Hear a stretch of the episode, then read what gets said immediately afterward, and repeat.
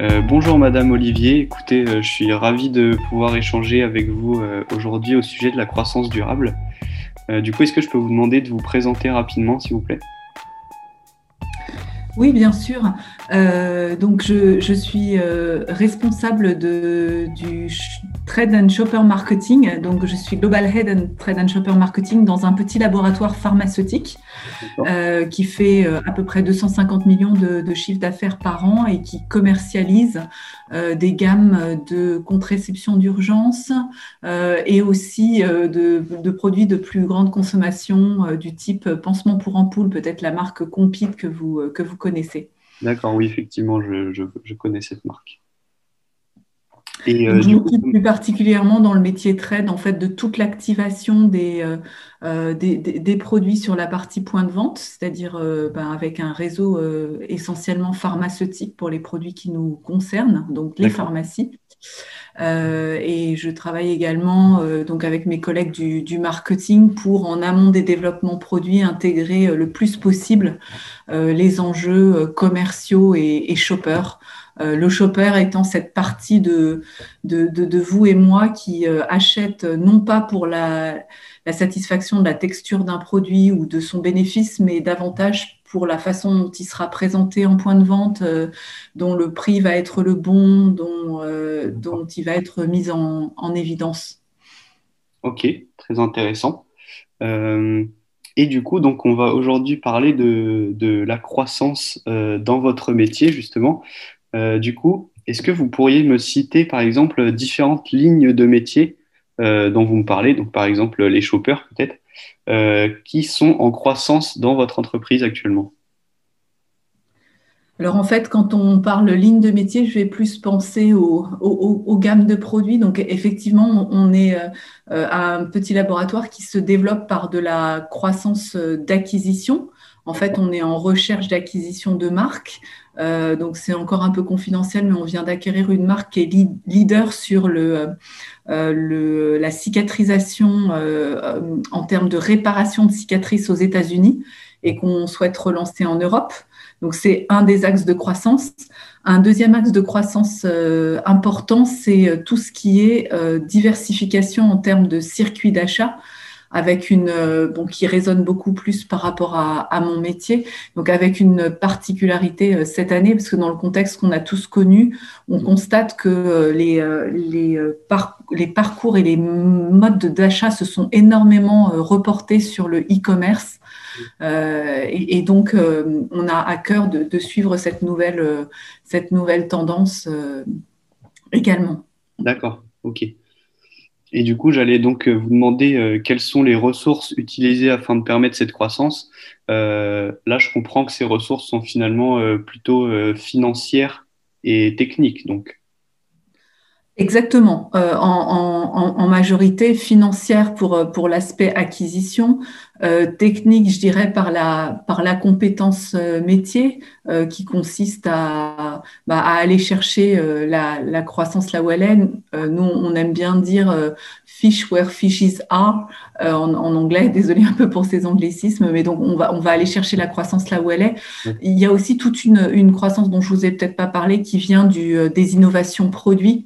Donc, euh, il, y a, aussi une croissance qui vient finalement de l'innovation très, très marketing avec le, euh, le bon vieux principe, j'ai tendance à dire que l'offre génère la demande et quand on, quand on élargit notre offre, on se rend compte encore aujourd'hui euh, que la, demande répond et, c'est aussi un de nos leviers de croissance. D'accord, ok, très intéressant. Et du coup, est-ce que vous pensez que toutes ces ressources sont durables euh, durable dans le sens où on pourrait, par exemple, les, reproduire à l'infini? Alors complètement, euh, j'ai tendance à dire non, non, non, je ne pense pas qu'elle soit durable. pas durable parce que, alors, si je reprends les, lignes de croissance que j'ai évoquées, on, peut parler donc de cette, bascule sur des circuits e-commerce en fait, et, là on peut énormément se, questionner sur, sur ce que ça représente en termes d'enjeux, euh, justement de ne de, de, de, pas être absolument, enfin, durable au sens en tout cas euh, euh, pas, pas, sustainable, pas, pas, enfin, au sens anglais du terme, c'est-à-dire pas, pas, pas, pas, pas, dans le sens de, de tous les efforts écologiques qu'on doit concevoir et, pas infini non plus. Euh, on sait que quand on transporte, enfin, quand on fait du e-commerce, on transporte du vide en fait. Donc, euh, on est extrêmement destructeur d'un point de vue écologique. Euh, autre exemple, quand on, quand on diversifie l'offre, je vous parlais des innovations marketing. Bah, par exemple, sur Compid, à un moment, euh, on peut travailler plusieurs types de tailles de pansement, mais c'est pas pour autant que les, euh, les gens, et c'est bien heureux, auront beaucoup plus d'ampoules.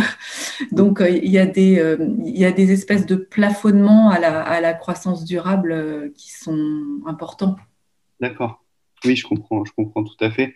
Et, je, peux, me permettre de vous demander qu'est-ce que vous entendez par euh, durable en fait?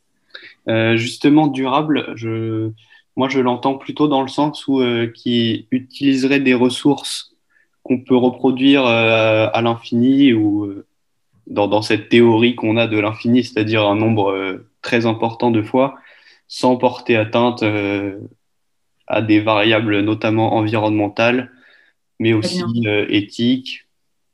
Bien sûr. Merci beaucoup, c'est beaucoup plus clair. Euh, merci pour cette, cette précision. Ouais. Oui, bah, bah, écoutez, ça ne change, pas, ça change pas énormément ma, ma, réponse. C'est aussi un peu comme ça que je l'entendais. D'accord. Très bien. Et du coup, est-ce que vous pensez peut-être que. Euh, bon, alors ça va peut-être être un peu redondant avec votre précédente réponse, justement, mais est-ce que vous pourriez, euh, à l'échelle de l'entreprise, remplacer, par exemple, certaines ressources non durables par des ressources durables. Alors là, j'imagine que c'est un peu abstrait présenté comme ça, mais je ne sais pas si vous pourriez avoir quelques éléments de réponse à apporter. Ouais, bien sûr, parce que c'est, enfin, vous l'imaginez, c'est des pistes qui sont extrêmement stratégiques euh, chez nous. Mmh. C'est-à-dire que euh, on est, on est un petit laboratoire pharmaceutique, mais ah, enfin, on, a aussi cette vocation de, euh, de, bien pour l'humanité en quelque sorte. Donc, euh, donc euh, on travaille notamment sur tout ce qui est, et c'est pas nouveau, hein, mais, mais packaging de nos produits pour abandonner de plus en plus le plastique et passer au carton. On travaille aussi sur la, sur la texture même de nos pansements, en fait. Euh, pour, euh, pour aller vers des matières qui soient les plus euh, biodégradables et recyclables possibles. on est en train de mettre en place tout un process de traçabilité carbone pour le, le, pour le, le transport de nos, de nos produits. et au-delà de ça, il y a une vraie démarche en fait de relocalisation dans, le plus possible de nos sites de production. Si je vous donne un exemple, on fabrique à aujourd'hui beaucoup euh, au, Danemark euh, et avec le, schéma de croissance qui est le nôtre. Oui, c'est vrai, je ne vous ai pas parlé de notre croissance géographique aussi, puisqu'on est en train de se développer en, en, commercialisant, en démarrant le commerce, la commercialisation de nos produits en Asie, par exemple. Vous imaginez bien que le transport de du Danemark à l'Asie, c'est euh, c'est pas du tout durable. Donc, euh, on, est en train d'investiguer des recherches de sous-traitants pour pouvoir fabriquer nos produits euh, dans des zones asiatiques pour commercialiser là-bas. D'accord. Par exemple. Ok, super. Et du coup, donc, ça, ça, fait une transition assez parfaite avec ma question suivante qui était quels sont les leviers, notamment techniques, financiers ou organisationnels, qui pourrait permettre une croissance durable à grande échelle.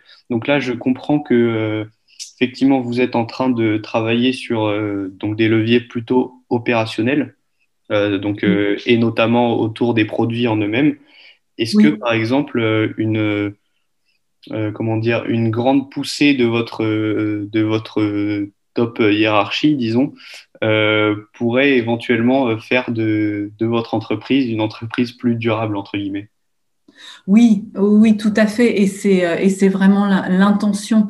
Donc euh, après, si je euh, pour répondre à votre question, ça, passera par un certain nombre d'orientations et, et, ça doit venir du, du, top management, comme vous le précisez. Hein. ça, veut dire qu'il faut quasiment se, enfin il faut se réinventer sur nos, nos façons de fonctionner. il faut intégrer donc au-delà de l'aspect euh, enfin, opérationnel d'un point de vue organisation ou même d'un point de vue euh, financier. Dans, dans, nos acquisitions, par exemple, on pourrait intégrer euh, qu'en fait, on, on, met des, des, des, critères de, de sustainability, enfin de, durabilité des marques qu'on choisit d'acquérir qui, qui, soit très élevé, par exemple. Euh, peut-être qu'on pourrait se dire que euh, à aujourd'hui, on, on n'irait pas euh, chercher une marque comme Compide en acquisition au nom du, du fait qu'elle repose sur une technologie qui ne peut pas se passer d'une quantité minimum de plastique parce que c'est comme ça que sont, sont, conçus nos pansements. Vous voyez, on pourrait aussi se dire qu'on revoit nos exigences de, de, de profitabilité à la baisse, par exemple. Euh, parce que parce que aujourd'hui euh, la croissance durable a un certain coût. Euh, en termes de localisation, par exemple, où je parlais tout à l'heure des usines, c'est vrai que là, on a des économies d'échelle en fabriquant tout au Danemark. si demain, on délocalisait certaines de nos productions, ben, on aurait des quantités plus petites. Finalement, on diviserait un 100% du gâteau en, plus de parties et vraisemblablement, nos coûts de fabrication seraient plus élevés. Donc, une rentabilité un peu dégradée. Euh, mais pour autant, c'est des choix euh, qu'on pourrait faire. Et un dernier point euh, auquel je pense, c'est tout ce qui est organisationnel que, vous, que vous soulevez, parce qu'être durable, c'est être aussi socialement responsable, en fait. Donc, humainement aussi, on, peut construire des... des, façons de travailler qui soient très respectueuses de, l'humain, par exemple, et qui, qui qui, sont aussi, euh, qui font aussi partie des, des, chartes de, de, développement et de croissance qui se développent chez nous. D'accord. Oui, effectivement, vous avez raison de le souligner. Euh, dans, ce concept de durabilité, euh, sont sous-jacents effectivement tous ces sujets aussi liés aux conditions humaines. Et, je trouve très intéressante d'ailleurs votre idée de ne pas considérer comme vocation de l'entreprise le seul critère de, rentabilité, mais effectivement de responsabilité aussi qui pourrait, euh, qui pourrait d'ailleurs être implémenté euh, à plus grande échelle. Est-ce que vous auriez une idée de, vous, pour le coup, à l'échelle de l'organisation, à quel horizon est-ce qu'on pourrait transiter vers une, croissance totalement durable? Et si on pousse un peu le, sujet, euh, nous, à l'échelle de notre société, à quel horizon est-ce qu'on pourrait avoir une société à croissance 100% euh, durable, si on va loin dans, l'hypothèse? Oh là, quelle, quelle, quelle question inspirante euh, et en même temps euh, terriblement, terriblement piégeuse, j'ai envie de dire. J'aimerais beaucoup pouvoir, pouvoir répondre à, cette question et, j'ai presque envie de dire, c'est aussi avec toutes les, euh, euh, tous les éclairages et toutes les bonnes idées d'une génération comme la vôtre qu'on y arrivera parce que je, pense que malheureusement, ça, ça, va se jouer en dizaines d'années. Euh, donc, pour essayer de répondre à votre question, hein, je ne serai pas précise là-dessus. Hein. il y a sans doute tout un champ réglementaire à mettre en place. ça commencera par des comportements individuels, mais il faut que ça monte dans le collectif, il faut que ça rentre dans une logique économique, il y a peut-être une certaine, euh, enfin, il y a une certaine déconsommation quelque part, ou en tout cas une façon de consommer différente qui est en cours. Euh, mais combien de temps ça prend pour changer les mentalités euh, et, surtout, comme, comme vous le suggérez, combien de temps ça prend à une entreprise de pouvoir adapter ses schémas de rentabilité à, de, à des choses peut-être plus long terme ou pas exclusivement rentables à court terme? C'est une grande question. D'accord. Très bien. Bah, écoutez, euh, je vous remercie en tout cas pour toutes ces réponses euh, très intéressantes et, pour votre temps. Et, euh, j'espère que, ça aura été aussi intéressant pour, pour vous. Oui, oui, tout à fait, tout à fait. Je, voilà, j'imagine que c'est que c'est dans un schéma de d'études où vous envisagez aussi euh, la réconciliation de ça avec des logiques euh, financières. C'est ça, croissance durable et, croissance financière. Donc voilà, on, compte, on compte sur vous. Très bien, merci beaucoup. Et merci beaucoup. Bonne continuation, merci, au revoir. Au revoir.